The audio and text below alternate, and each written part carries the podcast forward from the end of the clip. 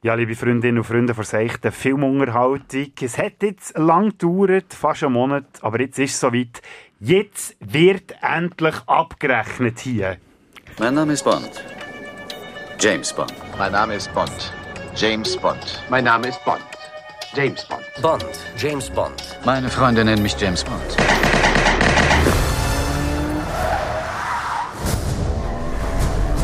Why would I betray you? We all have our secrets. We just didn't get to yours yet. Name? Bond. James Bond. So you're not dead? Hello, Q. I've missed you. When her secret finds its way out, it'll be the death of him. James Bond. License to kill. History of violence. Could be speaking to my own reflection. Only your skills die with your body. Mine will survive long after I'm gone. History isn't kind to men who play God. Ein episches Intro für einen epischen Film, Fragezeichen.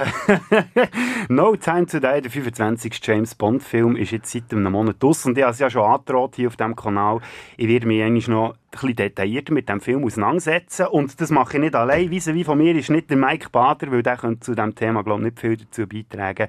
Nein, es ist mir wertgeschätzt und äh, hochgeschätzt, vor allem Arbeitskollege Philipp Sommerhalder. Hallo Bodo. Willkommen im Spätsünder-Universum. Ist mir eine Ehre. Mir ist das auch eine Ehre. Schön, hast du Zeit, mit mir schnell ein bisschen äh, ja, Dampf abzulassen vielleicht. Oder du bist ja am Film äh, ein bisschen positiver eingestellt. Kann Ja. man glaube ich sagen. Ja, das ist, äh, wo wir über äh, Bond 25 geredet haben, auch Time to Die, habe ich schon gemerkt, dass du dort ein bisschen, äh, ein bisschen aggressiver mit der Kritik, oder die Kritik äußer ist als ich. Ja, das stimmt. Vielleicht bin ich einfach ein bisschen Altersbild. Kann sein, vielleicht. Aber ich finde es eigentlich auch gut, weil ich bin froh, ist jemand wie der vielleicht ein bisschen andere, in eine andere Richtung geht als ich, oder? Da kann man auch schon ein bisschen diskutieren. Aber es war mir gleich ein Bedürfnis, gewesen, über den Film zu reden. Der hat es vielleicht auch mitbekommen, wenn ihr jetzt Spätsünder regelmässig hört. Ich habe mich auch vorbereitet auf, die, auf den neuen Bond. Ich habe die 13 schlechtest bewerteten Bond-Filme noch einmal geschaut, laut Rotten Tomatoes. Das ist so ein Filmkritikerportal im Internet. Und ich dachte, wenn ich die schlechtesten schaue, dann kann das Filmerlebnis nicht so schlimm werden, dann Ende September. Und ja, jetzt werden wir dann schauen, ob es äh, wirklich so ist. Zuerst würde mich aber interessieren, Philipp, eben, du bist nicht nur Moderator beim Radio Bern 1, beim äh, gleichen Radiosender, den ich arbeite. Du bist auch ein grosser Filmfan. Bist du auch ein grosser Bond-Fan? Ja, ich würde sagen, so wäre jetzt äh, ein Büchs, äh, Erbsli, Rüebsli, wäre ich so mit auf ihn. Also, mir hat es immer fasziniert, eigentlich von dem Moment an, wo ich James Bond habe dürfen schauen. Ich bin jetzt vielleicht nicht in dem Sinn der gleiche Spezialist wie du, aber ich habe sicher, äh, bis auf eine Ausnahme, jeden Bond-Film mehr jetzt als einmal gesehen und kann in der Regel eigentlich jedem 007 Abenteuer ein bisschen etwas abgewinnen. Und du weisst auch mal, von was das der redest in diesem Fall.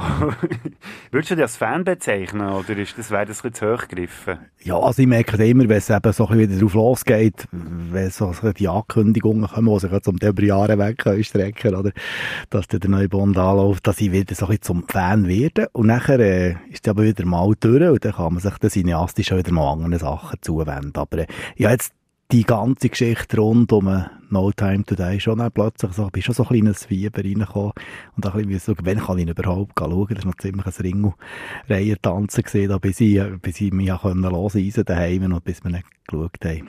Also trotzdem, dass wir ja schon ellenlange müssen warten, wäre ja ursprünglich, wäre ja mal im 2019 geplant gewesen, Ende 2019, Ja. dann verschoben worden, Frühling 2020, und dann aus verschiedenen Gründen, die wir ja alle kennen, ist er dann verschoben worden, nochmal verschoben worden, etwa fünfmal jetzt, das Jahr ist endlich so wie gewesen. Also du hast nicht am Premierentag ins Kino müssen säckeln, so wie ich, oder sogar einen Tag früher bin ich ja gewesen. Mhm. Nein, in dem Sinne nicht. Ich wusste, das kommt, das kommt, das ist schon gut.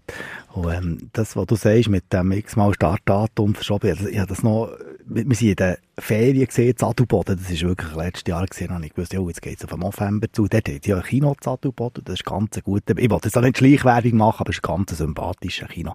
Und die Leute, die es dort betreiben, die geben wirklich das Herzblut und so. Ne?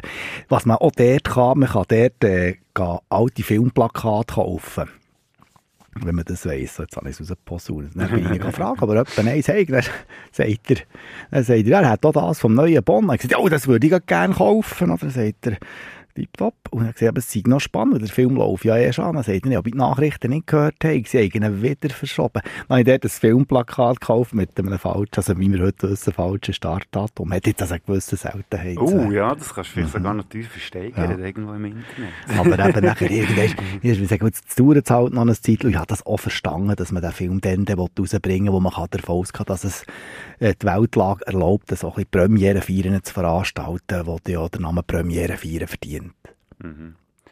Vielleicht kurz, die, eben, die es ja schon mitbekommen, ich bin ein grosser James Bond-Fan, mich begleitet das eigentlich schon seit der Kle äh, kleinsten ja. Kindheit oder äh, tiefsten Kindheit, sage ich jetzt mal. Wie hat das angefangen bei dir? Das, das ist eine gute Frage, das habe ich mir auch gefragt. Ich glaube, also die, die erste Erinnerung ist, dass irgendwann mal ein Film gelaufen ist, ich glaube, es war sogar Octopussy, weil der Anfang, also das ist aus 1983 mit dem Roger Moore und da gibt es ja den Anfang, wo ein Klon, jemand als Klon verkleidet, der als Six-Agent mhm. flüchtet und das ist so wie das Erste, was ich im Kopf habe, und das nächste ist dann schon Goldfinger.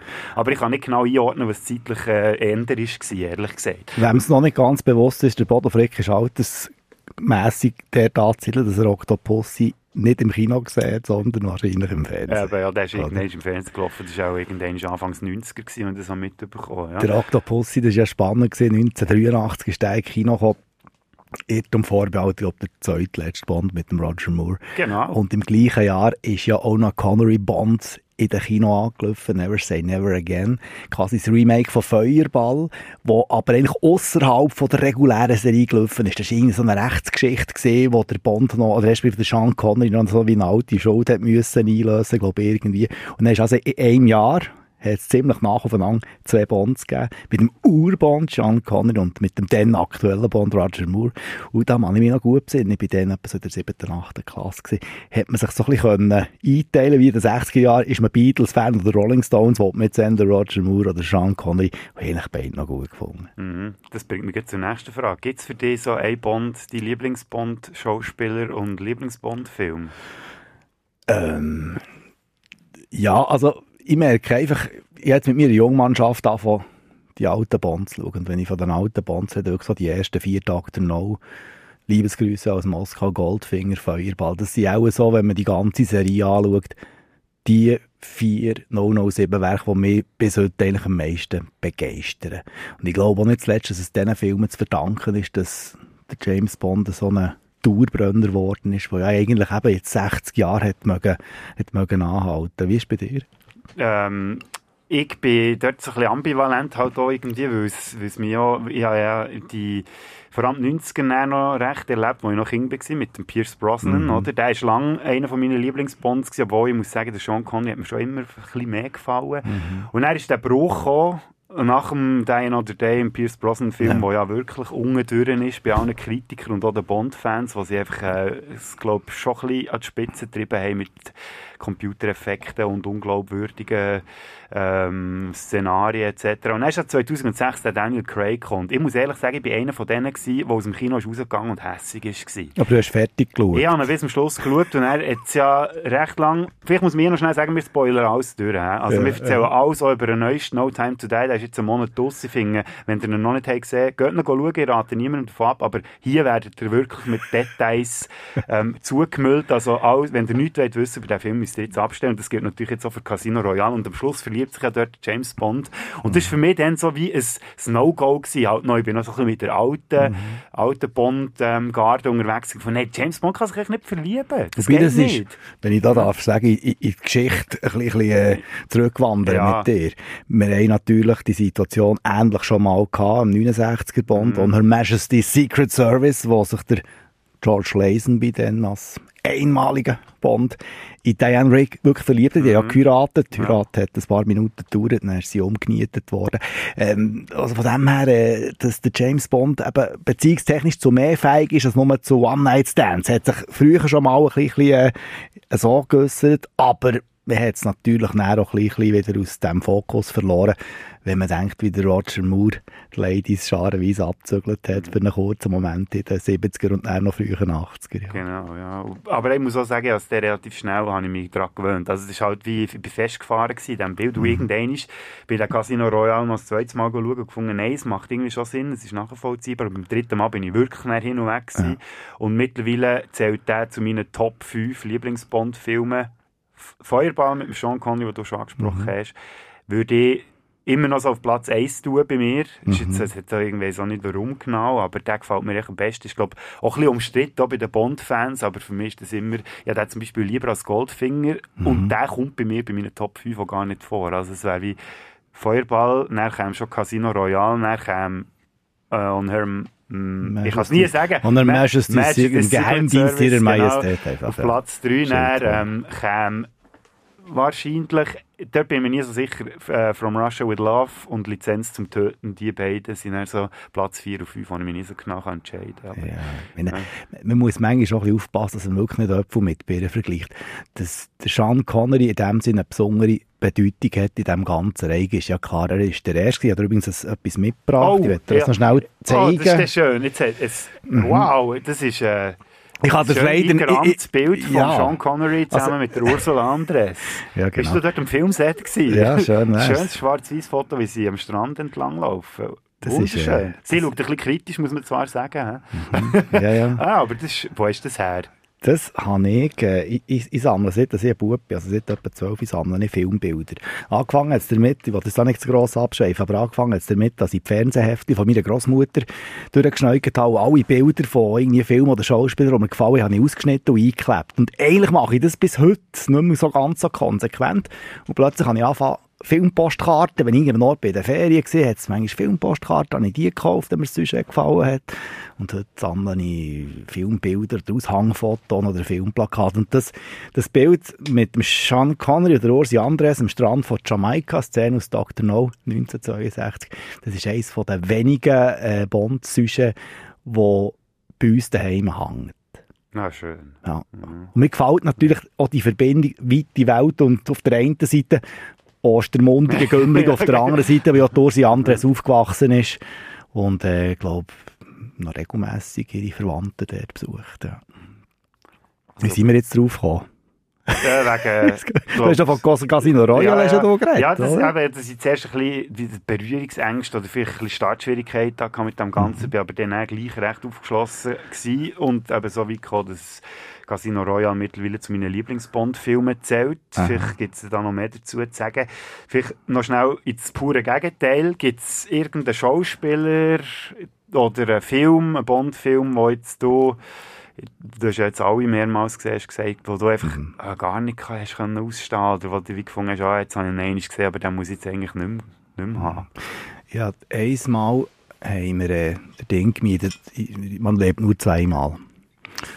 Ich glaube, Diamantenfieber. Ja, der mit dem fünf Connery, mit, genau. wo er auf Ja. Japan ist. Und man hat Ja. dort, glaube ich, schon ein bisschen angemerkt, dass es ein bisschen too much wird, das Das hat man schon gemerkt, das war so ein bisschen eine Pflichtübung für ihn. Und ich, ich hatte irgendwie, äh, er hat ja seit Goldfing, glaube ich, das Dupe müssen tragen, Mhm. aber das ist ihm auch zuwider gesehen. Und äh, dort habe ich ja gemerkt, für mich ist es dort, was Connery-mässig ist, äh, ein bisschen verzählt irgendwie. Da. Und, oder ja, zum Beispiel Diamantenfieber, wo er, ja, nach dem George Lazenby ist der Sean Connery noch einmal als Bond zurückgekommen. Anfang 70er, genau. Bevor ja dann dort der eben Roger Moore übernommen hat, bei Diamantenfieber, da finde ich ja die Witze, wie die wirklich ein bisschen, äh, man muss ja mit dem Chauvinismus in den 60er Jahren, muss man aus heutiger Sicht sagen, das könnte man ja nicht mehr so bieten. Dann hat man ihm irgendwie nicht so übel genommen, dem Sean Connery, beziehungsweise seine Darstellungsweise vom 007. Aber nachher irgendwie eben so Diamant, da muss ich sagen, das, das ist dann grob. Aber man muss halt auch sagen, meiner- meines Erachtens nach die ersten vier Auftritte, die er als Bond hat hergelegt die sind einfach so bombastisch. Du kannst, das kannst du gar nicht halten. Das Niveau hat mich Mhm. gedünkt. Und darum muss man ihm es vielleicht auch ein bisschen verzeihen, wenn er dort ein bisschen richtig Talsohle geschmettert ist, meines Erachtens. Mhm, Ich bin froh, hast du jetzt das nochmal gesagt, das habe ich vorhin vergessen zu sagen. Das ist schon krass. Die ersten vier Filme Ja. haben so ein höchstes Niveau gehabt, obwohl eben die Qualität, sie sind ein bisschen, variieren sich ein bisschen. Also der erste war halt so ein bisschen das Hergespür gewesen, würde jetzt auch nicht grad, ja, es war natürlich auch ein Durchbruch gewesen dann und äh, die Kinolandschaft verändert und dann, alle Jahre bis 1965 ist ein Bond-Film rausgekommen. Und das Ja, ja. eben in dieser Kadenz und auch noch mit dem, dieser Qualität, also das darf man schon nicht unterschätzen. Das hat es, nehme jetzt mal vorweg, nie mehr gegeben. nachher. Ja, wir der- haben- Entschuldigung. Ja, mach mal. Eins, wir haben mit Dr. No aber wirklich den ersten Bond wieder mal geschaut und da hat es mich schon faszinierend gedacht, wenn ich probiere mich so ein bisschen in die Zeit zurückzuversetzen, die ich ja noch nicht gelebt habe, nicht einmal ich, habe dann, äh, 1962. da kommt auf einmal ein Farbfilm, ich glaube, das ist auch noch nicht selbstverständlich gewesen, einen Farbfilm im schauen, das ist dann gleich auch noch so ein bisschen eine Sensation gewesen. Es kommt eine Agentengeschichte, die relativ rassig erzählt ist, mit einem Held, den man noch nicht kennt und vor allem mit einem Schauspieler, der den Held darstellt, der bis jetzt der Weltöffentlichkeit noch nicht so wahnsinnig viel gesagt hat. Der Sean Connery ist dann noch ein Nobody gewesen. Und wie der mit der Selbstverständlichkeit, wie der mit dem Charisma einfach die Leinwand nimmt. Und da damit das Publikum, das hat mich wieder wahnsinnig ergriffen, muss ich sagen. Und wie man da eigentlich mit einem für heutige Verhältnis relativ geringen Budget Hortig Schwing Ja, einfach grosses Kino. Nicht, gell, nicht Ja, einmal, ja. Wie man da ja. Hortig Schwing einfach grosses Kino hat hergezaubert. Wie man ist als Zuschauer in fremde Welten katapultiert worden, wie man dann können mit einem neuen Held plötzlich mitfiebern. Das finde ich, das ist schon gewaltig. Ich finde, in dieser, in dieser Rasanz hat es das, seit er so weit ich weiss, wirklich nicht mehr gegeben. Und darum, also das, das hat ein Charisma gebraucht von einem Sean Connery, für dass man die, die Figur auf der Leinwand so lancieren ist meine Ansicht. Er hat dort einen Beitrag dazu geleistet, dass die Serie überhaupt so langlebig hat können bleiben. Jeder hat natürlich noch ein bisschen Eis reingebracht.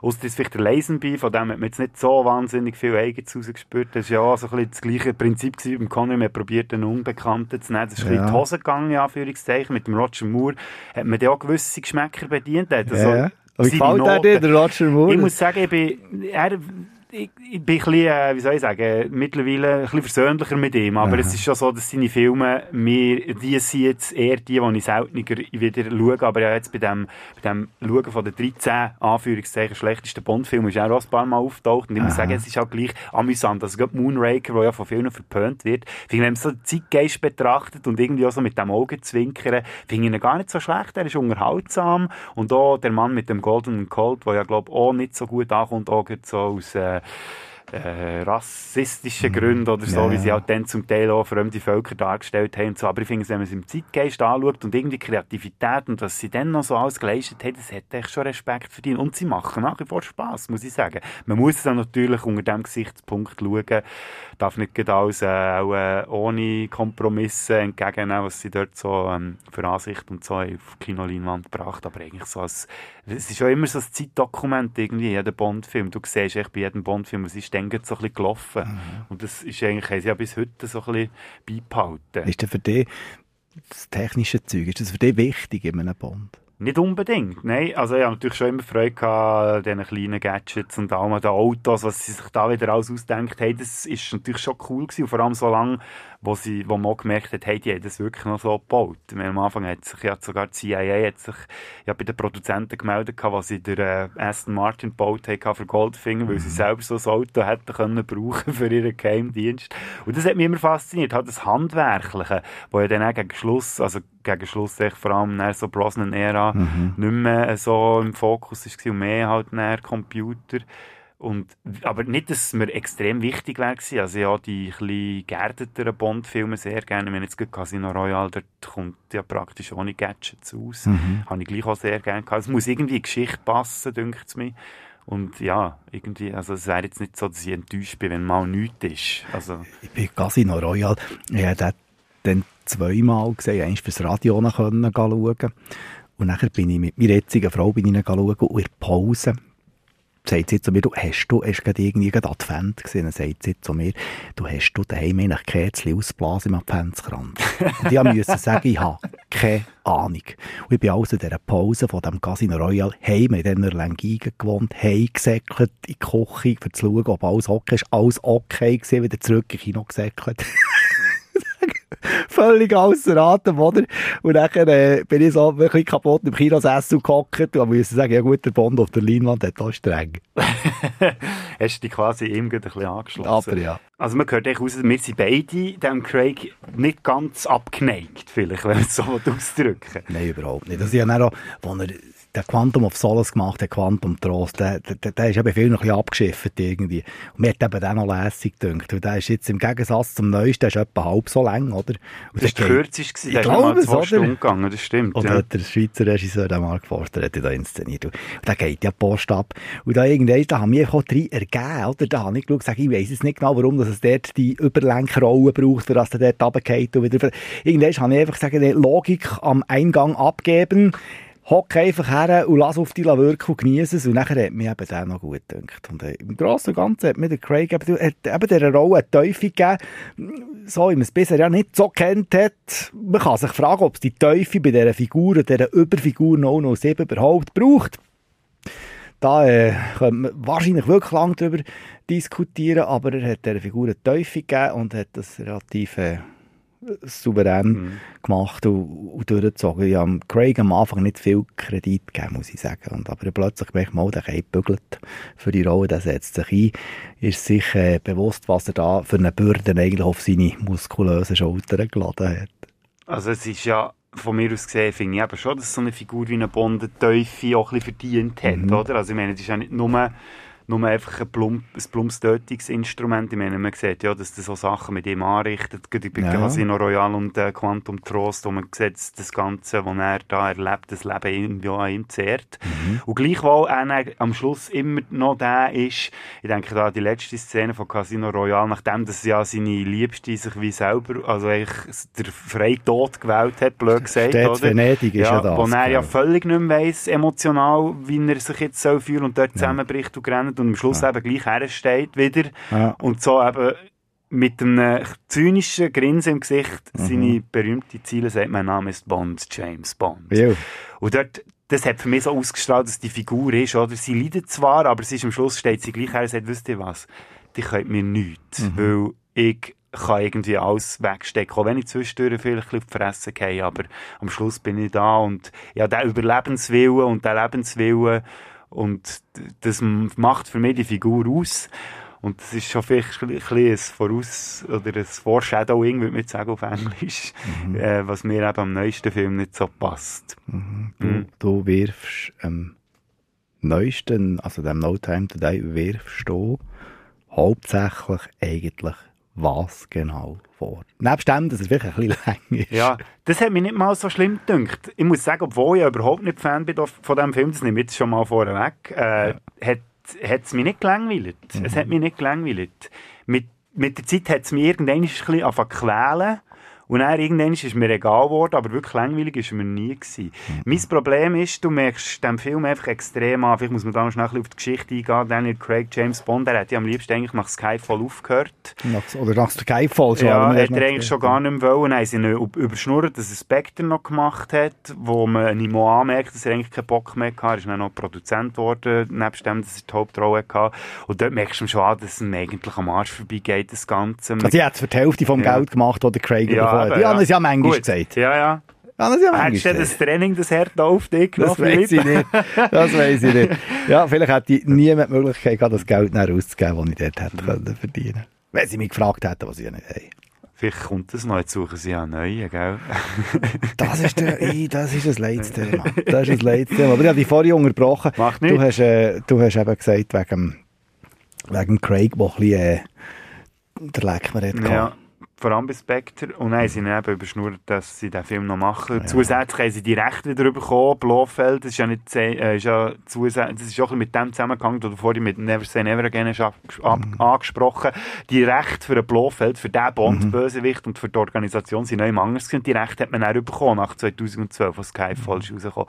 Und das ist von mir aus gesehen der Knickbruch von dieser ganzen Craig-Serie. Hört, Dass hört. sie den Spectre ums Verrecken müssen einführen Wie gesehen. Ge- dort, Es ist ja. wirklich ein riesen Murksetz mit gedacht. Sie haben im Nachhinein irgendwie alles in einen Zusammenhang bringen. Auch die Geschichte mit dem Bösewicht aus Skyfall, wo ja eigentlich persönliche motivierte Gründe Ja, hat gehabt, weil er mit der Chefin vom Bond, mit der M, äh, noch etwas zu erledigen hat gehabt aus Genau. der Vergangenheit.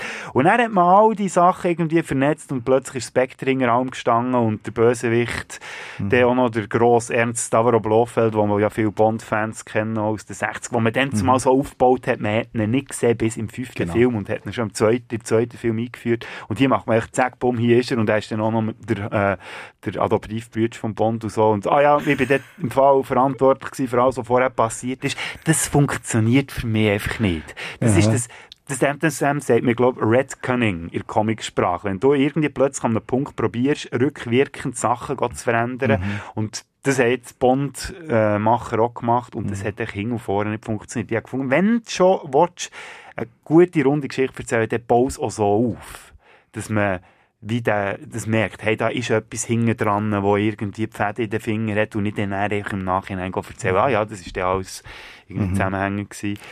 Da muss ich jetzt sagen, das ist sicher alles recht, was Mhm. du sagst. Ich, ich bin, wenn ich ein bisschen weniger kritisch bin, ist einfach, ich, ich habe das alles, also ich, nicht, dass ich da kann in die Glaskugel schauen überhaupt nicht. Mir hat das einfach gar nicht so erstaunt, dass sie jetzt das so gemacht haben. Ich, ich muss dir wirklich sagen, formal ist das ein Bond-Film, man kommt in exotische Plätze. Also redest du jetzt von Spectre oder No Time Jetzt to rede- Die? Jetzt rede ich von No Time Ja, to Die. da müssen wir dann langsam mal da dazu kommen, stimmt. Oder? Also, dass, wir, dass ich sage, ich, ich habe das Gefühl gehabt, was jetzt äh, da auf uns zukommt, beziehungsweise eben gekommen ist, ähm, das äh, ist eine logische Konsequenz gewesen, was sich aus Spectre Mhm. ergeben hat. Ja, Spectre auch nicht so gut gefunden, oder finde auch nicht so gut wie zum Beispiel Skyfall. Da muss man einfach sagen, Skyfall ist ein hervorragender Bond. Und Ja, es das ist, ja gut, äh, was man hier aber auch muss sagen, viele haben Skyfall auch nicht gerne, weil es ist, äh, auch das Drehbuch hat Fehler. Also es ist, es ist nicht perfekt. Es ist eigentlich eine recht plumpe Geschichte und hat äh, Löcher, also Plotholes, mir kommt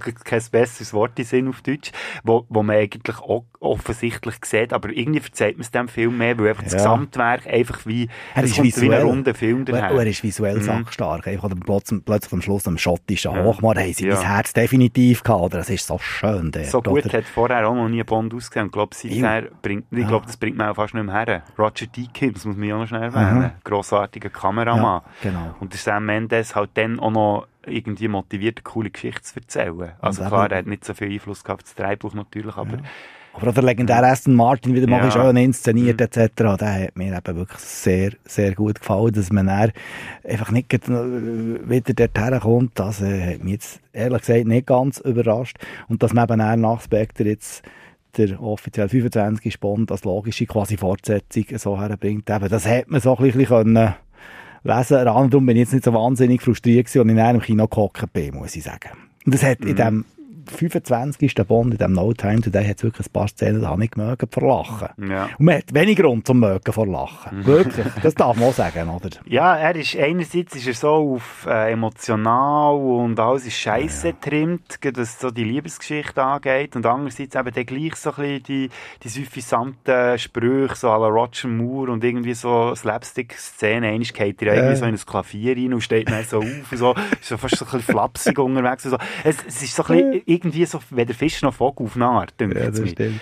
Ich meine, du hast jetzt, du hast jetzt gesehen, wegen dem Klavier und der Hank herum, muss man einfach auch sagen, sie haben schon so geile Ideen gehabt, einfach, weißt du, so, haben zum Beispiel, ähm, ich will nicht zu viel vorher wegnehmen, aber ihr seht mit dem Türspoiler. Ja, du kannst also, raushauen, was du willst. Wir haben zum Beispiel einfach die Szene mit der, äh, ist der Latina, wo er das Kompagnon Ja, Dana de? Armas. Eben, Ja. das, das ist herrlich. Die Frau kommt, eine bildhübsche Frau. Das Gefühl, ja, das ist jetzt so eine typische Bondine, oder? So eine Spielin. Und dann Mhm. Ja, wird es ganz anders. Und die, Sie wird doch ein bisschen dümmlich eingeführt zuerst, Genau, gell, aber ja. dann merkt man, die hat das Faustdick hinter den Ohren. Das ist eine absolute Kampfmaschine mit Charme und Humor. Das habe ich fast gedacht, das ist so herrlich gewesen, oder? Und darum, äh, oder wo er irgendwie äh, nach Monaten geht, der Bond wieder zurück äh, in die Agency, oder? Er muss sich dort quasi vorstellen, weil die Leute, die jetzt dort arbeiten, oder? In diesem Geheimdienst, wissen nicht mehr, der James Bond Ja, er ist fünf Jahre er ist fünf Jahre gewesen, weg gewesen, oder? Er muss sich dort vorstellen, macht das so ein bisschen sehr säuerlich und dann also wirklich sehr, sehr müssen grinsen. Das sind so die, das sind wirklich gute Momente, oder? Und, ähm, aber das Ganze ist halt einfach mehr ein bisschen im Schatten, weil, weil die Action halt schon sehr stark Mhm. dominiert.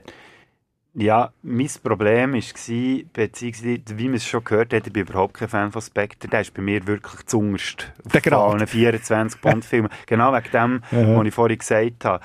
Jedem anderen kann irgendwie noch so etwas abgewinnen, sogar am Stirb an einem anderen Tag, wo ja wirklich absolut drüber ist, aber den kann ich so mit, ja, mit Scheuklappen irgendwie noch genießen und sagen, ja, ist irgendwie so ein blöder Furz, aber macht irgendwie noch Spass. Und bei Spectre, der hat irgendwie etwas sein, was er nicht ist, irgend so eine geniale Geschichte und so, wo ich gefunden habe, äh, und wo dann klar ist, dass No Time Today direkt an Spectre anknüpft, dann habe ich gedacht, oh, jetzt müsst ihr aber Huren aufpassen und etwas, also, wenn ihr jetzt noch die Fehler vom letzten noch müsst ausbügeln irgendwie, auch die Liebesgeschichte, die ich nie nachvollziehbar habe gefunden, leider, zwischen ihm und der Madeleine Swan, wie sie heisst, die haben einfach keine Chemie gehabt, jetzt mit gedacht.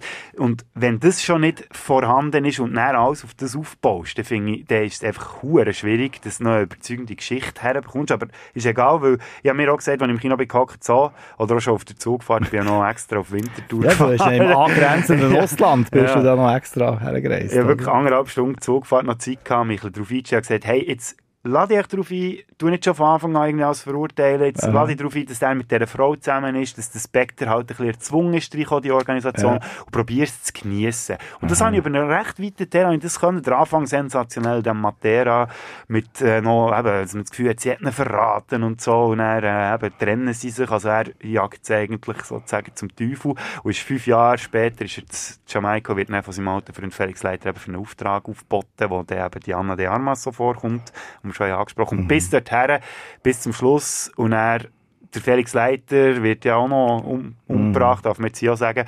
Bis dorthin habe ich es eigentlich noch habe ich gefunden, mal, ich bin voll dabei. Und er hat es gekehrt, von, der, von dem an, wo du vorhin gesagt hast, schon zurückgeht zum MI6, Ja. der hat für mich hinten und vorne nicht mehr Sinn gemacht. Und das Problem war, dass ich dann auch rückwirkend den Anfang bei Anfang an auseinandernehmen Ja. und dann habe ich gemerkt, dass in diesem Film eigentlich alles nicht stimmt. Und das hat mir dann am Schluss endlich den ganzen Film kaputt gemacht. Aber weißt du, Hankerum muss man einfach sagen, es ist ja unglaublich, dass man einer Filmfigur einen solchen Druck verleiht. Ich meine, du bist jetzt einer von vielen, oder? Und ich habe auch schon mit anderen jetzt über den Bond geredet. Und das ist wahnsinnig, unter was für einen Dauerstress, dass eigentlich das Vermächtnis von Ian Fleming, vom Autor, vom Erfinder von James Bond eigentlich steht. Und das ist auch nicht ganz, das kommt auch nicht von nichts. Ich meine, jetzt hat man die Figur 60 Filmjahre irgendwie am Leben erhalten. Das ist ja, das hat es noch nie gegeben.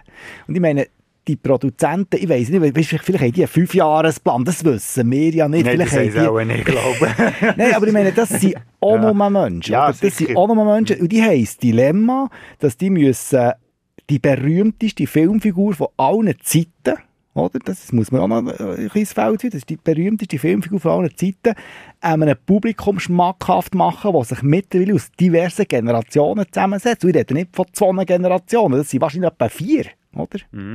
Und dann eben jetzt bei diesem Film ist ja noch die ganze MeToo-Debatte noch drin. Ist der Bond Ja. überhaupt noch zeitgemäß mit allem? Ja, es sind viele Mhm. Sachen, die da mitgespielt haben. Das wollte ich auch nicht irgendwie also, ihn absprechen. Den Druck Ja. möchte ich nicht müssen leben. Also, das ist ganz krass. Mir denke ich, das Problem ist, sie haben ihre eigene Figur nicht verstanden. Also, beziehungsweise, es ist ja die Tochter von Albert R. Broccoli. Barbara erste- Broccoli, genau. Produzentin und ihre Halbbrütsch äh, oder Adoptivbrütsch, lustig, da kommt ja das mit Spectre Mhm. Ja, rein, der Michael G. Wilson. Und mir sie haben die Figur nicht begriffen. Also was die mit dem Bond am Schluss anstellen, das geht ein bisschen das rein, was ich vorhin gesagt habe. Weißt, der Überlebenswille, den der Mensch hat, oder die Figur, besser gesagt, wo man über fast 60 Jahre immer sieht. Also es ist so wie, das ist so wie das Heilige. Der James Mhm. Bond, der findet immer einen Ausweg. Und der James Bond der hat einen ganz knallharten Überlebenswillen und ist ein, ein Zyniker, der grinst dem Tod ins Gesicht und sagt, nein, No Time to Die, würde er eigentlich sagen. Aber was passiert am Schluss von No Time to Die? Der James Bond wählt den Freitod. Er steht dort in dem, auf dem Komplex oben und lässt sich von den Bomben oder von diesen Raketen von seiner eigenen, von seiner eigenen Seite oder seinem eigenen Land lässt er sich bombardieren, weil er weiss, er kann seine Frau und sein Kind nicht mehr sehen. Jetzt Aber da- bin ich recht gumpert, Aber weiss, hast du, aber da sagst du, da haben jetzt Bondmacher, jede Figur nicht verstanden. Hast du mal Bond-Roman gelesen? Äh, nie, ja, nein, nein, das, nein, eigentlich nicht. Oder? Das Du, muss jetzt du, offen da muss ich ehrlich ja. Mhm. sagen, ja, einen einzigen habe ich gelesen, man, man lebt nur zweimal, da nicht gelesen.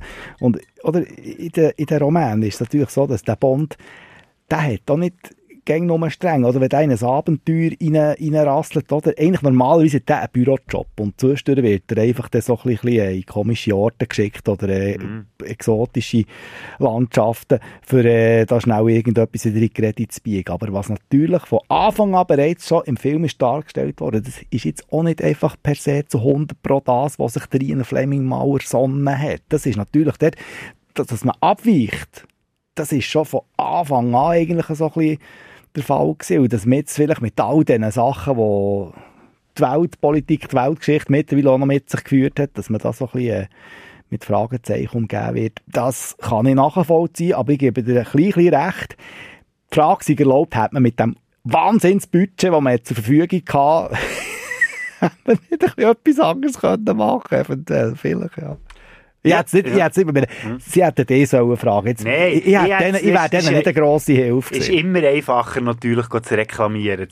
Und ich, also ich, ich gebe allem recht, was du jetzt gesagt hast. Was der Ian, der Ian Fleming von dieser Figur, oder wie er die Figur geschrieben hat, das ist ja eigentlich, hat überhaupt nichts mit dem zu tun gehabt, was Sean Connery gespielt hat in den 60er. Also da ist der Timothy Dalton in den 80er viel näher dran gewesen, als Daniel Craig ja. jetzt. Was mein Problem ist, die Figur, wie sie sie mit Casino Royale eingeführt haben, ist nicht kohärent mit der Figur, die man am Schluss sieht, wie sie dort steht und auf die Rakete wartet, die sie umbringt. Das macht in mir, für mich persönlich macht das keinen Sinn. Das ist in sich nicht schlüssig. Die Figurenentwicklung, in Anführungszeichen, das ist einfach, nur weil das Drehbuch irgendetwas Krasses hat wollen machen, ja, wir lassen den Bond mal sterben, weil das das Einzige ist, was wir noch nie haben gemacht haben. Darum machen wir das jetzt. Ich, alle, oder Leute unterstellen mir ja, dass ich ein Problem habe, dass er stirbt. Ich habe überhaupt kein Problem, dass er stirbt. Mein Problem ist einfach, dass es für mich einfach null Sinn macht. Es, es ist für mich nicht nachvollziehbar dargestellt. Es, du hast gemerkt, es sind verschiedene Punkte, sie irgendwie so an einem Flipchart auch, wir machen das, wir machen das, ah ja, der Bond kommt dann als Kind und dann muss er am Schluss sterben Ja. und jetzt packt das mal in eine Geschichte, in eine liebe Drehbuchautoren. Und das ist das, was ich bei diesem Film, oder wo ich persönlich dort rausgespürt und darum habe ich keinen Spass an diesem Film, weil es von mir aus gesehen Bezeichnung Film nicht verdient hat, auf eine Art. Und also wenn man sich gefragt hat, ist es ein guter Bond-Film, von mir aus gesehen, nein, ist es ein guter Film? Nein, es ist auch kein guter Film. Also für mich ist das wie einfach ein Flickwerk, wo, für, wo eben hinten und vorne für mich nicht aufgeht. Ich glaube, dort finden wir uns wahrscheinlich in dem einen Wort, das du vorhin gesagt hast. Das Wort heisst Spass. Ich glaube, ein James Bond-Film muss bei allem sich einbringen, vielleicht einen veränderten Publikumsgeschmack, aber ich glaube, ein James Bond-Film muss am Ende des Tages Spass machen. Das muss sich in der Realität so auswirken, dass man einigermaßen beschwingt mit einem Lied auf den Lippen heimgeht. Und das ist beim neuesten James Bond nicht möglich. Das heisst, man hat jetzt einfach mal zwei Jahre gewartet, bis er anläuft. Und nachher verbringt man knappe drei Stunden im Kinosaal. Hat mir schön gedacht. Ich meine, IMAX geht tiptop, oder ich meine, ich bin jetzt mit im Geschehen, gewesen, live dabei und in Farbe. Und am Schluss gehst du heim. Und ich hätte daheim gerne mit jemandem darüber geredet, habe nicht können, weil die daheim ihn noch nicht gesehen haben. ist das auch nicht möglich gewesen. Und dort muss ich schon sagen, das ist also schon vom, vom Kinozuschauer oder vom Bond-Fan, wenn ich mich jetzt schnell so bezeichne, das ist schon ein bisschen viel verlangt. Oder? Und da braucht es also, da habe ich heute schnell, da habe ich schnell einen Single-Malt müssen einschenken daheim, für das ein bisschen ansatzweise zu verdauen. Und äh, das ist, glaube ich, das mit dem Spass. Das mit dem Ja. Spass, oder? Aber das ist schon vorher, ich meine, das Augenzwinkern schimmert nur ganz schüch durch, oder, in dem neuen Bond. Und, und das ist halt einfach das, was ich finde, wo ein Bond schlussendlich so ein bisschen zu der Legende hat werden. Das Augenzwinkern, wo man zwischendurch kann sagen, schau, ich tue jetzt die Welt retten, aber wir sind uns einig, ich als Bond und du als Publikum, eigentlich kann man ja das gar nicht so. Ja. Ich finde es noch schön, dass du es mit dem Whisky erwähnt hast, weil ich habe jetzt auch das Bedürfnis gehabt, über den Film zu reden. Ich habe jetzt fast einen Monat gewartet, bis ich wirklich meine ehrliche Meinung jetzt hier in der Öffentlichkeit kundtue. Ich habe mich auch im Podcast recht zurückgehalten bis jetzt. Ja. Aber ich habe nicht mal Alkohol gebraucht nach dem Film. Es ist mir am Schluss, es, ich habe so nicht können glauben, was dort, also es ist für mich Aha. so nicht nachvollziehbar gewesen, dass ich irgendwann schon abgehängt und ich am Fall, wo das passiert ist am Schluss, dass der Bond stirbt, ich meine, irgendwo Mhm. quasi mein ganzes Leben für die Person oder für die Figur irgendwie gefährdet habe. Ja. Mir ist es egal gewesen. Mhm. Ich habe wirklich nichts empfunden in dieser Szene. Ich habe mich einfach nur aufgeregt, ist jetzt das wirklich, jetzt macht ihr wirklich das, einfach, dass ihr es gemacht habt. Ohne irgendwie schlau daran herzuführen. Das hat, das hat mich echt genervt, aber sonst so, jetzt haben sie den Bond getötet. Die haben nebendran einen gehabt, ich bin ja mit dem James Bond Fanclub den Film schauen. Ja, ja, ja. Und das ist ein Du bist jetzt dort Mitglied. Ja, ja, ja, im Noch. Moment noch, ja. Ich bin dort in diesem Saal gehockt, neben mir älterer Herr, äh, der hat gerannt. Und ich habe den so Ja. angeschaut und so, ich möchte das auch. Ich möchte auch so berührt sein von diesem Moment. Ich möchte Mhm. doch den Film auch geil gefunden haben. Ich hätte wollen applaudieren am Schluss. Es hat Leute gegeben im Saal, die applaudiert haben. Es hat Leute gegeben, die nicht haben. Kannst du dir mal raten, Aha. zu einem Sitz gezählt haben. Es ist echt, und das hat mich so, es, es hat mich so schade gedacht. Ich hätte so gern wieder, weißt du, das, das Fansein wieder mal so erlebt, wie ich das 2012 bis Skyfall hatte.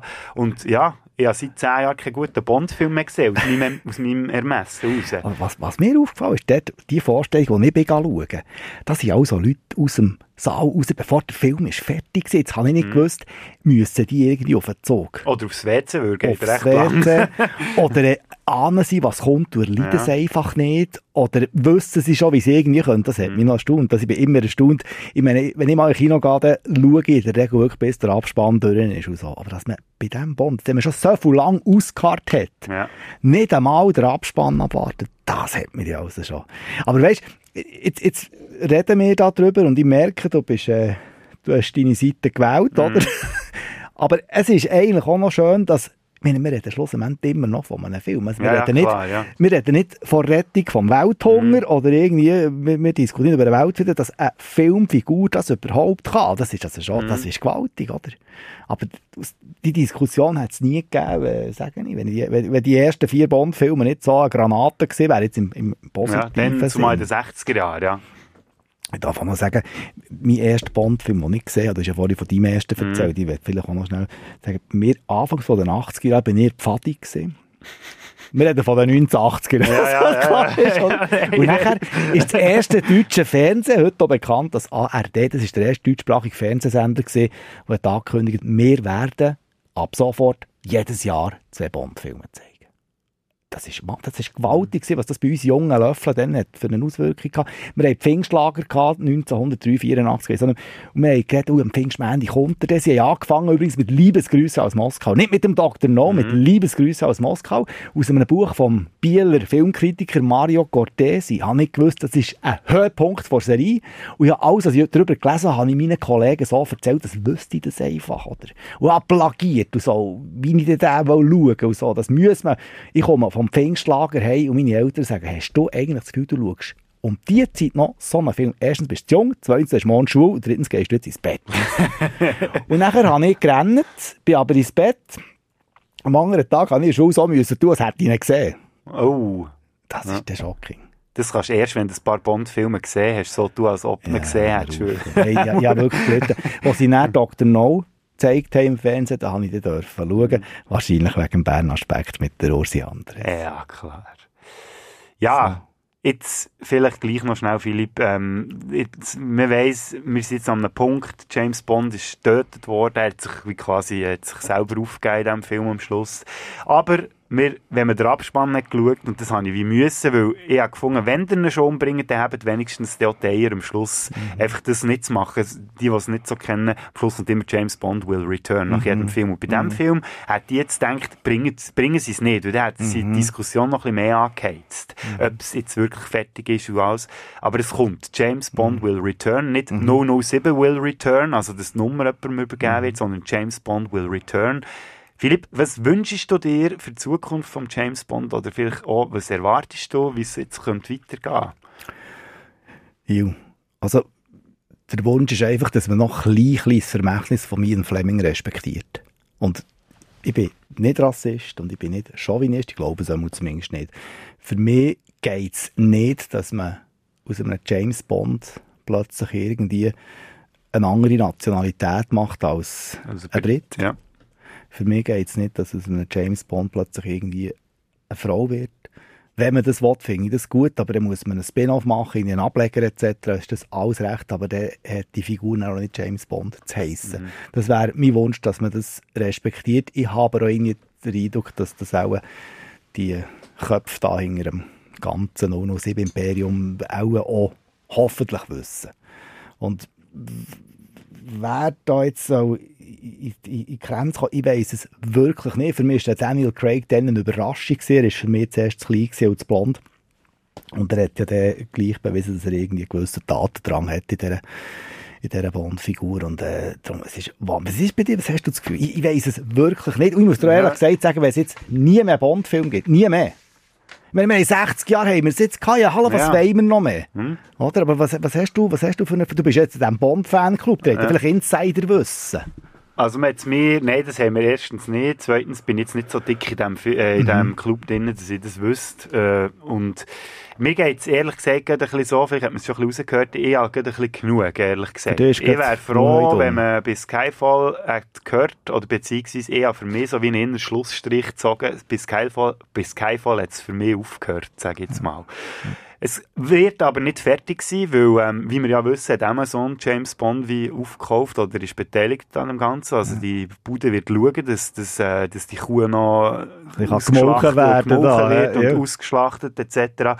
Und ja, lustigerweise genau sieben Szenarien, Sieben? Ha- ja, sieben Szenarien gefunden, wie es jetzt könnte weitergehen in absteigender Reihenfolge, was wahrscheinlich ist. Also Platz 1, das Wahrscheinlichste. Sie machen ein Reboot, also Ja. alles, was jetzt mit dem Craig passiert ist, so wie sie es ja mit dem Craig auch schon gemacht hat, 2006, lassen sie lassen, auf eine, neue Geschichte an, mit einem neuen Darsteller, äh, in jetzigen Zeit. Also ich denke, später als 2024 geht es wahrscheinlich nicht, bis wir einen neuen Bond haben. Die äh, zweite Wahrscheinlichkeit ist, der nächste fährt genau mit dieser Szene an, die wir am Schluss sehen. Also der Bond in der dort steht und die Raketen kommen zu fliegen. Ja. Im letzten Moment... aber- Offeriert von Knallfred. Genau. der Einschlag, der passiert zwar schon, aber er rettet sich noch im letzten Moment irgendwie, weil gleich plötzlich merkt, nein, das bin nicht ich, ich bin der Überlebensmensch oder der, der wie sagt man dem? Der Überlebenskünstler Ja, ja. par excellence, ich kann mich jetzt hier nicht einfach opfern. Das wäre die zweite Variante. Die dritte Variante, ich weiß nicht, ob du die Serie Sherlock gesehen hast mit dem Benedict Cumberbatch. Leider nicht alles, leider nicht alles, aber hervorragend. Dort gibt es eine Szene am Ende der zweiten Staffel, wo er und Moriarty sterben. Und Ja. in der dritten Staffel ist er wieder da. Und man, es gibt so wie Szenarien, wie hätte er können überleben aber es kommt nie aus, wie er es wirklich geschafft hat. Das könnte auch sein, dass er einfach wieder auftaucht, der Bond, zwar vom anderen Darsteller gespielt, aber und man weiß nie genau, wie hat jetzt der das überlebt. Man erklärt es einfach nicht mehr, schweigt es tot, sozusagen. Einfach, man macht einfach weiter, ohne zwar, dass es die Situation geht, aber man erklärt nicht, warum es überlebt hat. Die vierte Wahrscheinlichkeit, James Bond wird so, wie man es schon ein paar Mal vermutet hat, zum einem Codenamen im MI6. Und ja, der Bösewicht der Welt den Namen ja wie irgendwie schon fürchtet. Oder? Meine, James Bond ist der schlechteste Geheimagent, der unsere Namen kennen. Und darum braucht man den Namen weiterhin für eine andere Person, einfach zum sagen, hey, Bond ist im Fall noch da. Der James Bond, der macht mich immer noch das Leben schwer.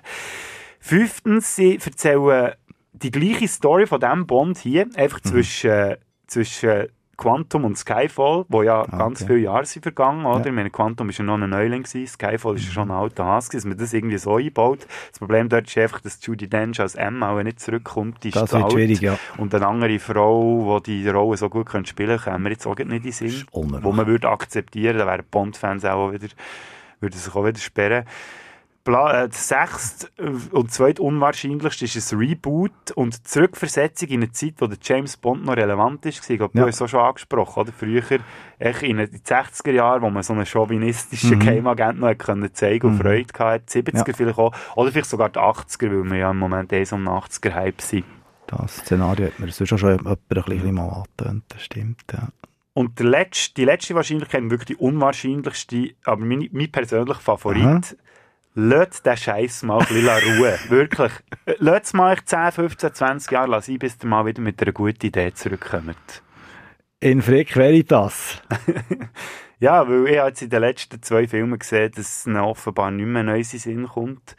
Und das Einzige, was ich kann, ist mit Schockwert irgendwie probiert zu hantieren und auf übertriebene Art und Weise auf die Tränendrüse drücken, was aber nicht funktioniert, weil es für mich einfach nicht, nicht äh, Sinn gemacht hat oder nachvollziehbar war. Und darum äh, würde ich sagen, lasst es mal ein bisschen sein. Ich kann gut leben, wenn es jetzt mal ein paar Jahre keine James Bond-Film mehr gibt und dann wieder einen Bond-Film erleben. So ein Erlebnis wie 2006 mit Casino Royale, wo man irgendwie etwas versprochen hat bekommen, was man auch nicht eingehalten hat.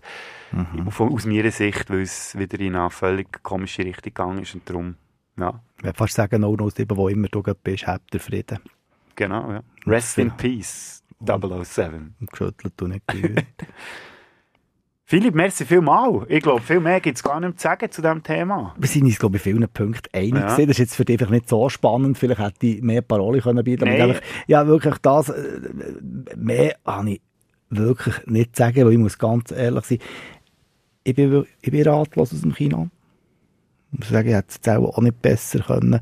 Und ich sehe einfach wirklich die wahnsinnige Bürde auch, dass wir jetzt so eine Überfigur ja, nächstes Jahr sind es wirklich 60 Jahre, Mhm. oder, wo man jetzt die Figur am, Kochen behalten. Das hat es in der Populärkultur, glaube ich, nie mehr gegeben, oder? Ausser vielleicht Godzilla, weiß nicht. Aber nicht in der, aber sicher Godzilla, nicht. schon, aber Godzilla ist ja dann etwas, da gehst nicht einfach, oder der Bond, das ist etwas, wo, wo, das ist so ein bisschen familienübergreifend, das geht, das kannst du mit, mit der Mehrheit der Familienmitglieder schauen, Mhm. das, ist ein, das ist ein Happening bei Godzilla oder so anderen Viechern. Das ist schon wieder sehr äh, geschmacksbetont, ob man das verträgt auf Mhm. nüchternen Magen. Das ist jetzt schön, dass du das ansprichst mit der Familie. Da zitiere ich gerne einen deutschen Podcast-Kollegen. Also, Kollege ist jetzt wirklich ein bisschen blöffend, aber jemand, der Podcast macht in Deutschland. Und zwar der Podcast Nerd und Kultur. Falls ihr euch für Film und so interessiert, kann ich den empfehlen. Und zwar hat er gesagt, früher, er kennt eine Familie, die sind früher alle zusammen James Bond immer schauen, wenn der neu ist rausgekommen. Seit ein paar Jahren machen sie das nicht mehr. Das Familienevent ist irgendwie gestorben. Und das ist für mich irgendwie so eine, so eine schöne, oder so eine schöne Abrundung eigentlich, wie das es mir, oder das zeigt mir auch so ein bisschen, ja gut, ich bin auch nicht der Einzige, der ein bisschen Mühe hat mittlerweile. Also, liebe Bond-Produzentinnen Produzenten, reisst nach Riemen, macht euch Gedanken. Und wenn ihr euch keine Gedanken macht, dann wenigstens konsequent. Perfekt. Schönes Schlusswort. Merci Philipp, hast du dir Zeit genommen? Bodo war Ich mir hoffe, es war für dich schön. Es war auch ein bisschen eine ungewohnte Form jetzt, auch für einen Spätsünder-Podcast. Ich hoffe, dir, die zuhören, ihr habt es auch einigermaßen können geniessen ähm, Falls ihr noch irgendetwas zu sagen habt zu No Time to Die, wenn ihr noch Gedanken wollt loswerden dann könnt ihr das einerseits natürlich live machen, am 4. November, wenn wir unser Live-Event haben in Bern im Kulturbistro. Ab der 7. gibt es die 50. Spätsünder-Folge live oder ihr schreibt uns einfach auf www.poetsünder.ch. Philipp, merci vielmals und ich hoffe, ich hoffe, es gibt wieder mal Gelegenheit, dass wir zusammen über Filme können diskutieren können. Ich würde mich sehr freuen. Besten Dank, Bodo.